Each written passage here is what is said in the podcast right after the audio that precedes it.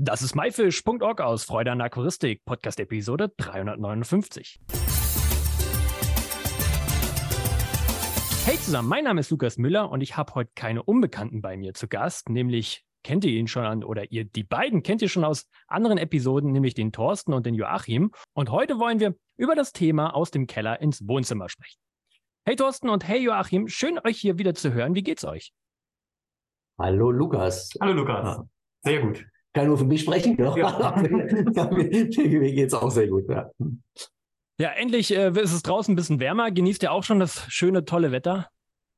Ja, ich war die letzten drei Tage in Berlin und bin da gestern bei 25 Grad und blauem Himmel und Sonnenschein weggefahren, um dann durch den Regen irgendwie hier im Münsterland anzukommen mit, äh, also gefühlt knapp der Hälfte der Temperatur.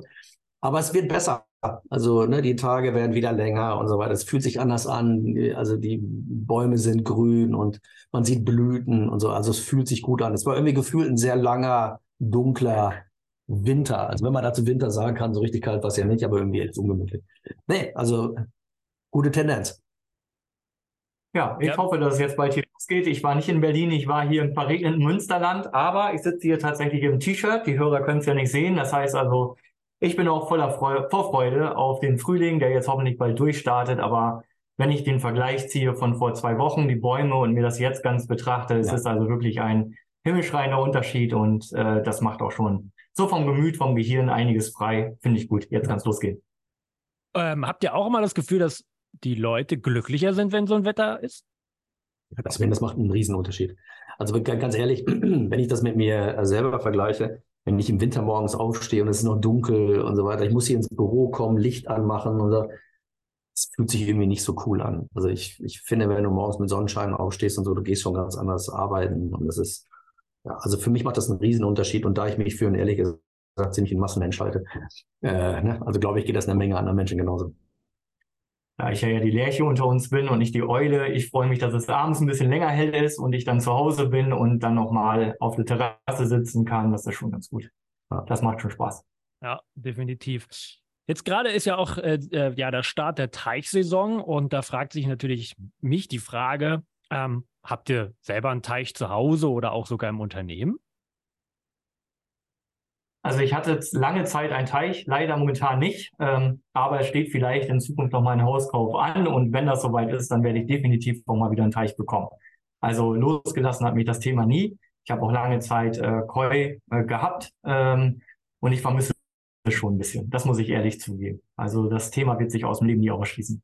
Ja, genau, also seitdem ich jetzt hier in Münsterland wohne, habe ich auch keinen Teich mehr. Vorher hatte ich einen Teich und fand ich ehrlich gesagt auch sehr cool ähm, also den Fischen zuzugucken, ne, wie die im Teich spielen, wie die sich verstecken können, äh, wie die Seerosen wachsen und so. Das war, äh, das, das war schon cool.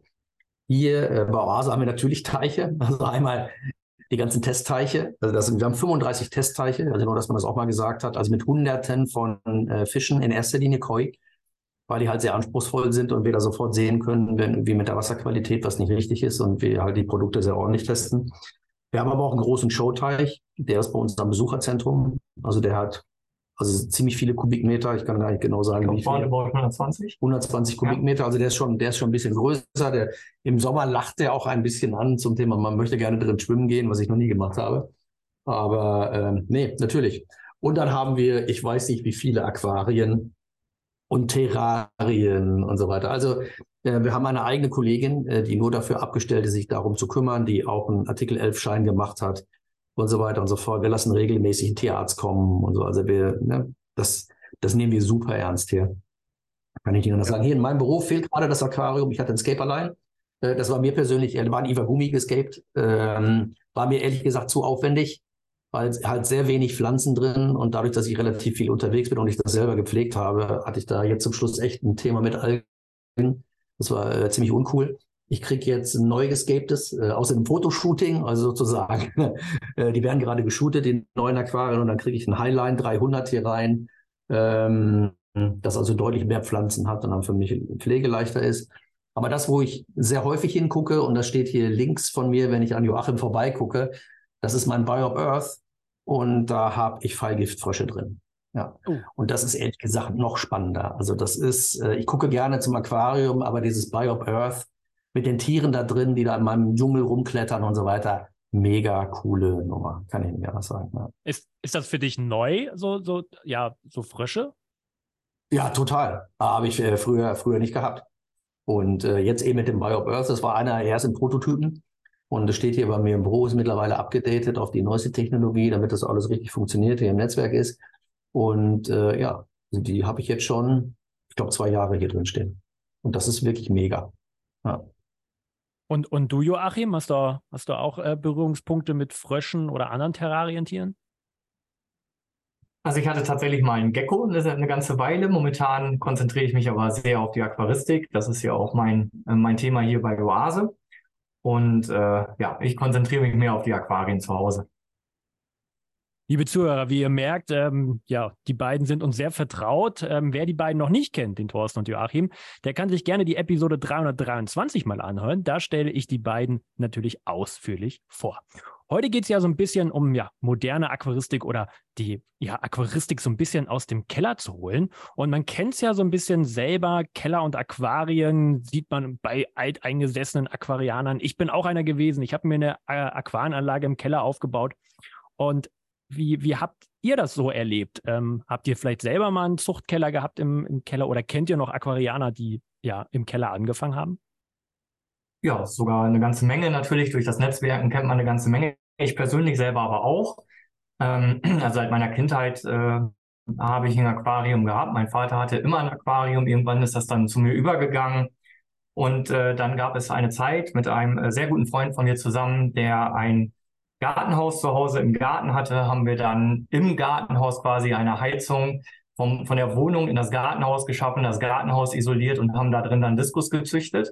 Ähm, da standen also nicht ganz 60, ich weiß aber auch nicht genau, irgendwas zwischen 50 und 60 Aquarien drin. Ähm, das ganze Haus wurde natürlich aufgeheizt. Das war deutlich günstiger, als die einzelnen Aquarien zu heizen.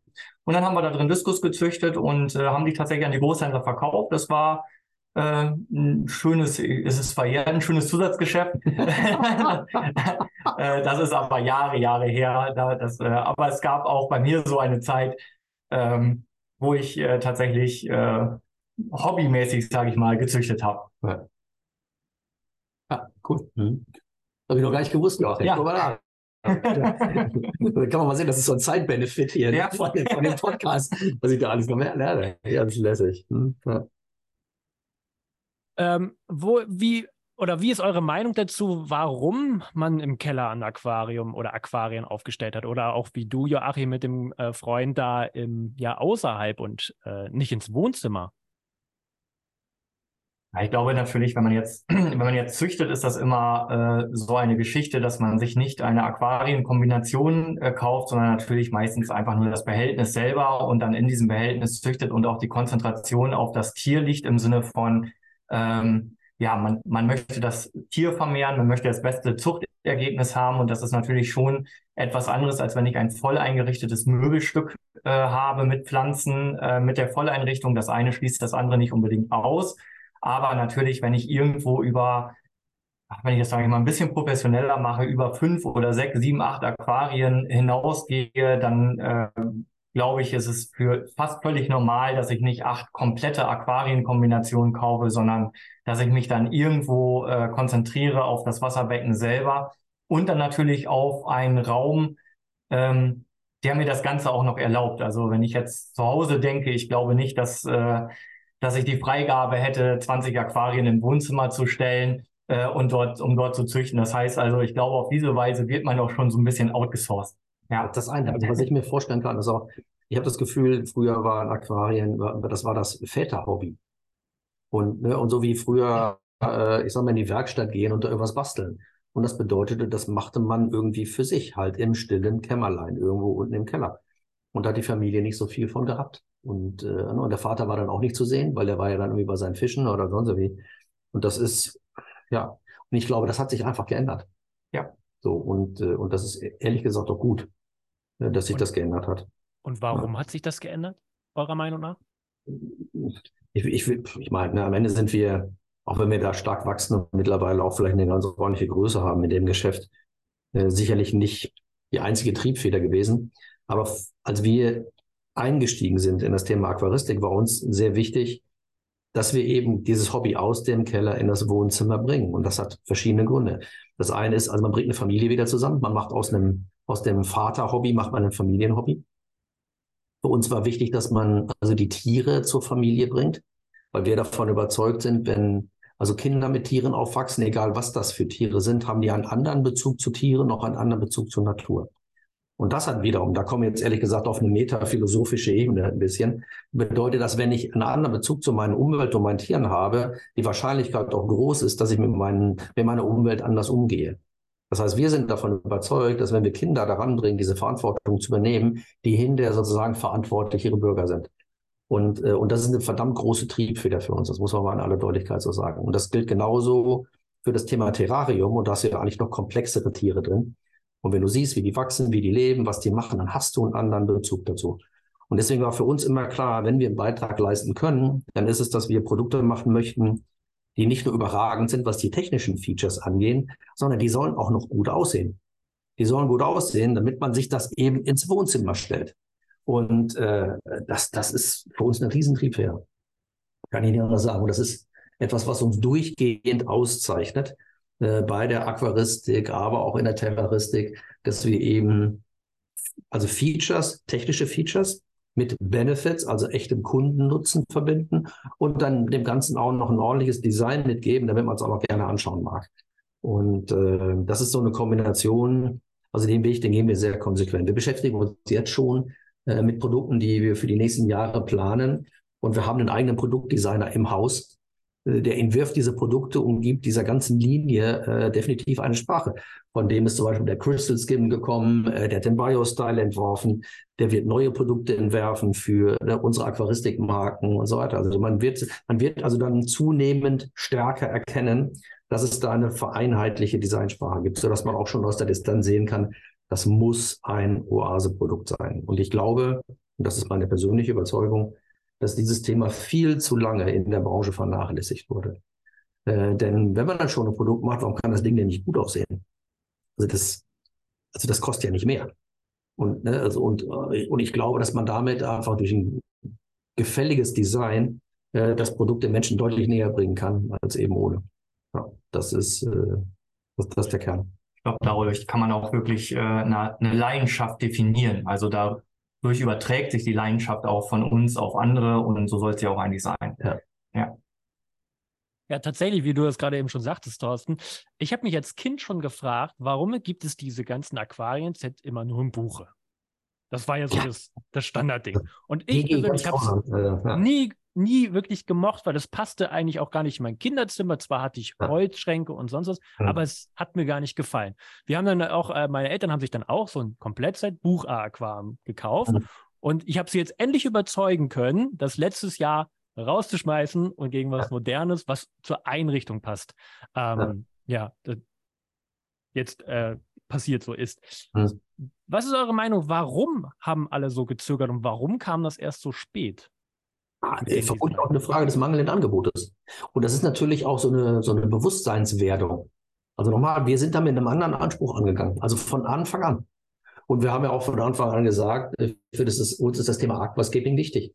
Und wenn du ein schönes Escape hast, dann kannst du darunter eben keinen Gelsenkirchener Barock stellen. Ne? Die Leute aus Gelsenkirchen mögen mir verzeihen. Also das ist, das gehört einfach dazu. Wenn du einen schönen Inhalt hast, dann willst du auch einen schönen Kontext haben. Und das eine bedingt das andere sozusagen. Und je schöner das ist, was du als Content hast, also dein Escape, desto schöner muss der Rahmen sein, weil ansonsten spürst du da so eine Diskrepanz, äh, die, die man ja gar nicht haben möchte. Also das muss, ich hatte mal einen Professor, der sprach von Integralqualität. Äh, der sagte also, jedes Glied der Kette muss eben gleich gut sein äh, vom Designanspruch her, sonst bricht es irgendwo oder du merkst an diesem Widerspruch. Und das ist das, was wir versuchen zu leben. Und ehrlich gesagt, gutes Design muss sogar polarisieren. Da muss es Leute geben, die sagen, boah, das finde ich total übel. Trifft nicht meinen Geschmack, das ist echt großartig. Wunderbar. Es war so prägnant offensichtlich, dieses Design, dass jeder einer gesagt hat, okay, finde ich gut, einer sagt, finde ich nicht gut. Wunderbar. Man kann sowieso nicht alle Leute erreichen. Also da, das, das, das gehört eben auch dazu. Sonst wird es eben sehr, dann wird es eben sehr geschmäcklerisch. Ne? Und das ist auch das Interessante. Gutes Design bedeutet nicht nur gutes Gefallen, sondern das heißt eben auch, dass man gewisse Themen einhält, ne? gewisse Proportionen, Formen, wie sind die Sachen geschnitten und so weiter. Ja. Ich glaube, ich glaube, wir haben da ein technisches Problem und da, du, du warst auf einmal äh, eingefroren. Nee, du warst, du warst eingefroren. Ich habe gedacht, die, äh, die Aufzeichnung wäre irgendwie unterbrochen. Nee, nee, das läuft alles. Ähm, inzwischen, als ich Kind war, war Aquarien haben nichts besonders cool, sondern da haben die Leute sich eher über mich lustig gemacht, dass ich den ganzen Tag ah. von meinen Fischen oder Garnelen gesprochen habe. Oh. Inzwischen ist es ja was, womit Kinder oder auch Schüler angeben können, weil das cool ist und es wollen immer mehr haben. Meint ihr, es liegt auch daran, weil die, das Design von diesen Aquarien sich so weiterentwickelt hat? Ich glaube schon, dass das, jetzt haben wir das Problem, mhm. oder? Ich glaube schon, dass, äh, dass das eine Rolle spielt, ähm, dass sich das Design weiterentwickelt hat. Denn natürlich, wenn es äh, bei den Eltern im Wohnzimmer steht, ist das deutlich näher. Thorsten hat es ja schon gesagt. Ähm, auch an den Kindern dran und äh, klar guckt man als Kinder den Papa oder der Mutter über die Schulter, was macht ihr den ganzen Tag und äh, kommt somit automatisch auch an das Hobby ran. Und wenn ich so überlege, was wir die letzten Jahre gemacht haben, wir haben also auch einiges an Schulprojekten gehabt und äh, was für Anfragen wir kriegen, äh, dass also auch ganz viele Projektwochen sich mit dem Thema Aquaristik und Natur und Umwelt im Generellen beschäftigen, dass das also immer, immer weiter getrieben wird. Das kann uns also nur äh, weiter beflügeln. Und ich glaube, aus, aus, aus dieser Sicht äh, zurück zu deiner Frage, ist das schon immer ein Thema, was jetzt auch immer mehr an jüngere Leute herangetragen wird. Und das ja. sehen wir sehr positiv. Absolut. Wir haben jetzt in Amerika eine Anfrage bekommen von, äh, von einem Schulanbieter, die wollen also hunderte von Biorb äh, Aquarien haben, also nicht Wasser, sondern äh, also Biorb Air, damit die Schüler lernen, äh, wie, wie man mit Pflanzen umgeht und so weiter und so fort. Also ich finde das super. Also nochmal, das ist, also wenn wir das den, den Kindern, den jungen Menschen nicht in die Wiege legen, sozusagen, ne, sich mit der Natur und der Umwelt auseinanderzusetzen, äh, dann wird es halt später irgendwann schwierig. Und ja. ja. Also wir begrüßen das ausdrücklich. Ja. Und ehrlich gesagt, wir unterstützen Schulprojekte auch. Also wenn eine Schule auf uns zukommt und möchte das haben, ähm, ne, dann finden wir immer einen Weg, das zu unterstützen. Das nochmal zum Thema Design von, von Aquarien. Wer bestimmt denn, was denn jetzt wirklich, ja, das Design am Ende so einem Aquarium ausmacht? Also ich meine, jetzt können wir ja vielleicht euch nehmen als, als Firma. Ähm, setzt ihr da zusammen und sagt, ja, so muss sowas aussehen, das würde gut in Wohnzimmer reinpassen oder ist da am Ende eine Person, die sagt, so wird das gemacht und so wird es auch funktionieren? Das ist ein Prozess. Also, was, was passiert? Ähm, wenn du, das, das, das ist ja ein Rahmen sozusagen in einer Produktentwicklung. Und in dieser Produktentwicklung hast du eben technische Aspekte, auf die du Rücksicht nehmen möchtest. Das heißt, diese ne, sogenannten Features, habe ich vorhin schon mal gesagt, die aber am Ende einen Kundennutzen bedeuten, also diesen Benefit.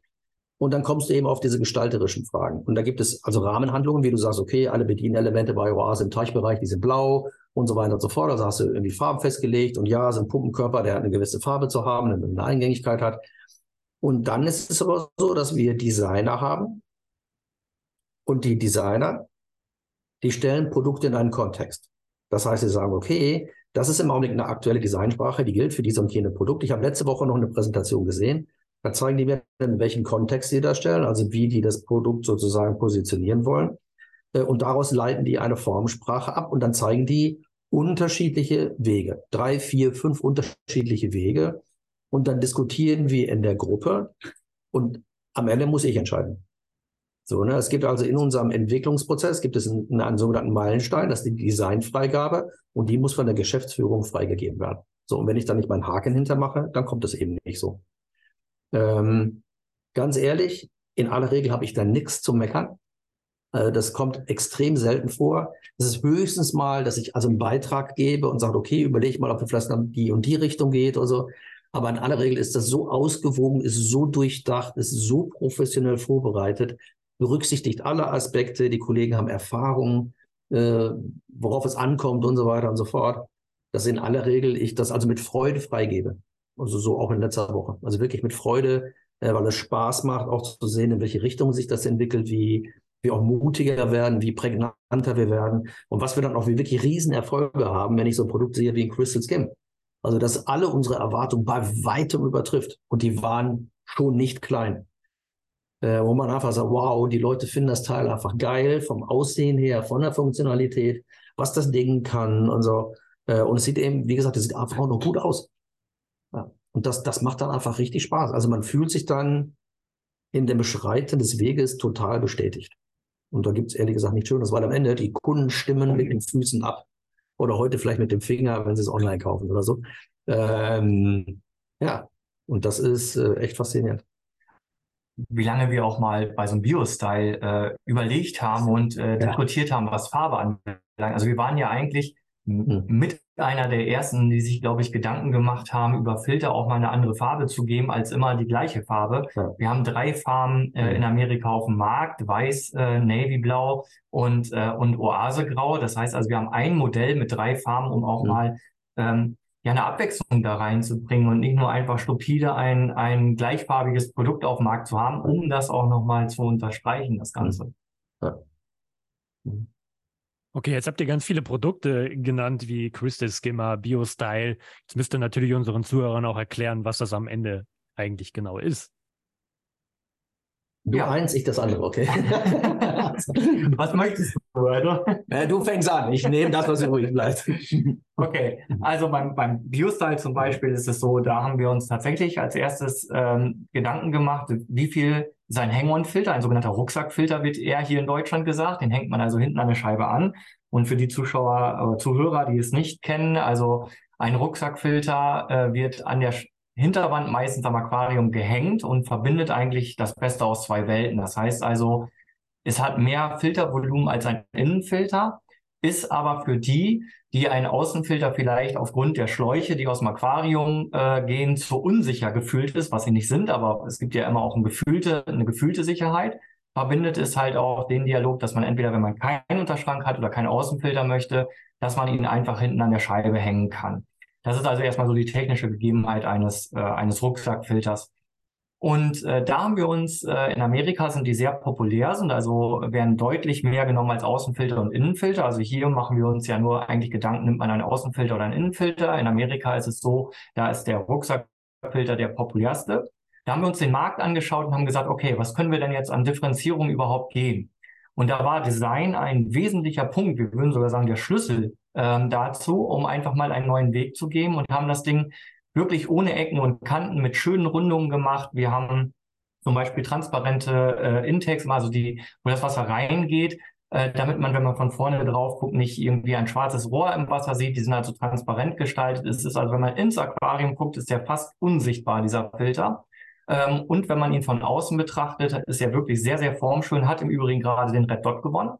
Und ähm, den haben wir dann auch noch zeitgleich in drei Farben rausgebracht um da auch nochmal eine Differenzierung zu geben und sind in Amerika, das äh, ist jetzt leider ein kleiner Spoiler für alle, äh, die hier in Europa leben, gibt es die ganze Sache auch noch als ersten Rucksackfilter in der Thermoversion. Das heißt, dort können wir das Wasser tatsächlich auch noch direkt mit beheizen, sodass der Heizer ähm, ausfällt. Es ist technisch leider noch nicht möglich, das hier auch zu machen.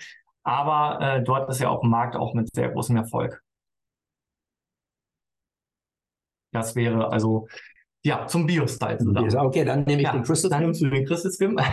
Der Crystal Skim ähm, ist ein, ein Skimmer, wie man den auch aus dem Teichbereich kennt, den man in ein Aquarium hängt und äh, der um die Kamhaut absaugt, sozusagen. Ich habe ja doch immer so irgendwelche Schlieren auf dem Wasser und auch Futterreste, äh, manchmal Gräser, die aufschwimmen und Blätter und so ein Zeug. Und das saugt er alles an und sorgt dann eben dafür, dass die Oberfläche des Wassers äh, schön sauber ist. Dafür, dafür ist der da. Gibt es in zwei Größen, 350er und 650er. Und die kann ich an die Glasscheibe kleben, kann das sehr einfach reinigen. Und das Ding sieht halt richtig cool aus. Und, und wie gesagt, Funktionalität ist eben auch überragend. Kann ich einstellen, wie viel Wasser da durchgesaugt werden muss und so. Also verbindet, und das ist das Wichtige, sehr viele Funktionen äh, mit einem ansprechenden Design. Und das gehört für uns immer untrennbar dazu. Also man muss klar sagen, das Produkt hat in erster Linie eine Funktion zu erfüllen. Und dann kommt das Design, eine Form, follows Function. Ne, von Sullivan, das ist der berühmte Spruch, der, der, der wird häufig komisch interpretiert. Ähm, kann man nämlich auf zwei Arten interpretieren. Einmal, also die Form ist der Funktion zurückgesetzt, Form follows Function, oder aber die Form entspricht der Funktion.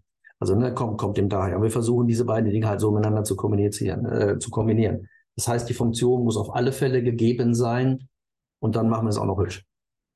Ja. Aber wir dadurch, wollen keine Kompromisse machen, ne, keine Kompromisse bei der Funktion machen. Und dadurch, dass es jetzt, sage ich mal, wie du sagst, cool aussieht, ähm, wenn ja. ich mal so Videos oder, oder auch Bücher so vor zehn Jahren äh, mir anschaue, wo man ein Aquarium einrichtet, da war das immer so, man versteckt die Technik, weil sie nicht schön ist. Heißt ja. es, mit diesem Skimmer, das brauche ich am Ende nicht verstecken, das, das zeige ich sogar gerne, weil das, ich integriere es mit in mein Wohnzimmer und in mein Aquarium. Stimmt das? Also ehrlich gesagt macht es Spaß, dem Ding bei der Arbeit zuzugucken. Das hört sich vielleicht ein bisschen bescheuert an, aber wenn du siehst, also wie der das sauber macht, das ist so befriedigend, sich das anzugucken. Also du hast einfach das Gefühl, das ist, also das, das macht richtig was Positives. Das ist echt klasse. Also das, man mag den Sachen gerne bei der Arbeit zuschauen. Ja. Oder auch so ein Biostyle. Ne? Also äh, wenn du siehst, wie beruhigend das Wasser da rausfließt, das ist total leise. Du weißt, du kannst sicher sein, wenn der Filter verstopft ist, dann geht oben so ein kleiner Nupsi hoch. Also, also das ist so, also die Dinger machen Spaß. Ich meine, du hast ja auch, wenn du dir eine Schweizer Uhr kaufst zum Beispiel, ne, dann kaufst du nicht nur, weil die die Uhr anzeigt, sondern dann magst du gucken, wie der, ne, wie der Sekundenzeiger rumläuft und du drehst es um und kannst gucken, wie die Technik da drin ist und so. Also das hat einfach so eine gewisse innere Faszination. Und das liefern die Dinger auch ab. Joachim, du sagtest zum Biostyle, ihr habt da was gewonnen. Was genau habt ihr da gewonnen? Da haben wir den tatsächlich jetzt, äh, dürfen wir es ja sagen, wir haben den Red Dot gewonnen für den Biostyle. Okay, was genau ist das? Jetzt fragt der Lukas, was ist das? Das habe ich mir fast gedacht, dass der Lukas da war. Das erkläre ich. Also, äh, es gibt so verschiedene Designwettbewerbe, wo man Produkte anmelden kann. Und dann gibt es da eine Jury und die entscheidet, äh, hat das Produkt einen Preis verdient oder nicht. Nur, dass man mal ein Gefühl hat für das, was da passiert. Ich glaube, beim IF-Design, ich glaube, die sitzen sogar in Hannover, also ganz bei dir in der Nähe. Ich glaube, ja. Ähm, haben sich in diesem Jahr 11.000 Produkte beworben aus 56 Ländern. Und wir haben den EF-Design-Preis gewonnen. Da gibt es eine Jury, die besteht aus 123 Mitgliedern für unterschiedliche Kategorien. Und dann gehen die durch diese ganzen Bewerbungen durch und sagen, okay, das ist gut, nicht gut und so weiter und so fort. Und wir haben mehrere Preise gewonnen. Wir haben was gewonnen für äh, ne, den der Biostyle. Wir haben auch was gewonnen für das Bio Earth. Und so weiter. Ja. Preis gekriegt. Bitte? Der Hummelweider auch noch und so weiter. Also das ist, warum machen wir das? Also warum, warum machen wir das? Also es kann ja sein, dass wir unser Design geil finden. Und, aber wir wollen eben ganz gerne, dass eine unabhängige Instanz aus Profis, die sonst Autos bewerten und Haushaltsgeräte, also wirklich, ich sag mal, von Firmen, die ein Vielfaches größer sind als wir, dass die sagen, das ist auch das, was ihr macht, aus neutraler Perspektive und lauter Experten, die sagen, nee, Jungs, seid ihr auf einem guten Weg. Also macht ihr ordentlich, dafür kriegt ihr einen Preis. Das ist uns wirklich wichtig.